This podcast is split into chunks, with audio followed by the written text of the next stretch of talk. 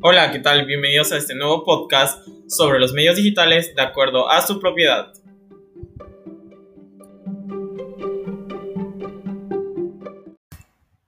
¿Qué son los medios digitales? Bueno, son espacios en los que se genera la comunicación y el intercambio de información entre usuarios y productores de contenidos digitales.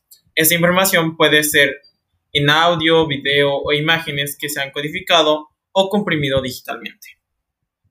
Una vez codificados, estos se manipulan, distribuyen y reproducen. Es importante tener en cuenta la propiedad de lo que se comparte, así como respetar los acuerdos internacionales que regulan esta actividad. Sus características son la multimedialidad, que es la combinación o utilización de dos o más medios, como, pueden ser textuales, gráficos, sonoros, animados o audiovisuales. La segunda es la hipertextualidad, que son los enlaces que llevan al usuario más información relacionada con el tema. La tercera es la actualización de la información. Se adapta a la, a la necesidad de contenidos del medio y a los gustos de los usuarios o audiencia.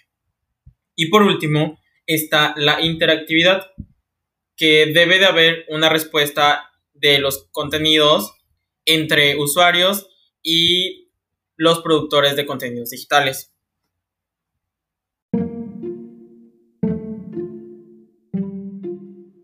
¿Cuáles son los medios digitales de acuerdo con su propiedad?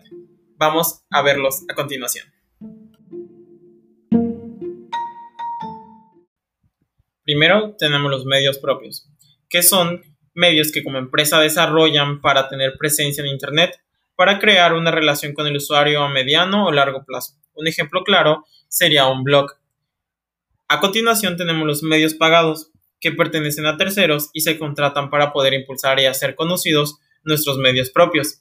Y de esto se desprende el SEO, que es el trabajo de optimización y de aumento de la popularidad. Y después tenemos los SEM, que son campañas mediante anuncios de pago en páginas de resultados. Posteriormente tenemos los medios ganados, que es la promoción y difusión que se realiza de nosotros de una manera gratuita, ya que lo hacen los usuarios, lo que lo convierte en una recomendación que otorga beneficios adicionales a los generados por nuestros propios recursos. Por último está el Open Search, que es un software cuyo código fuente se ha puesto a disposición de todo el mundo de una manera gratuita que brinda la posibilidad de compartir y modificar información. Para finalizar, tenemos que cada medio digital tiene sus ventajas y desventajas, pero juntos se complementan, cosa que ocurre generalmente en el lanzamiento de una campaña.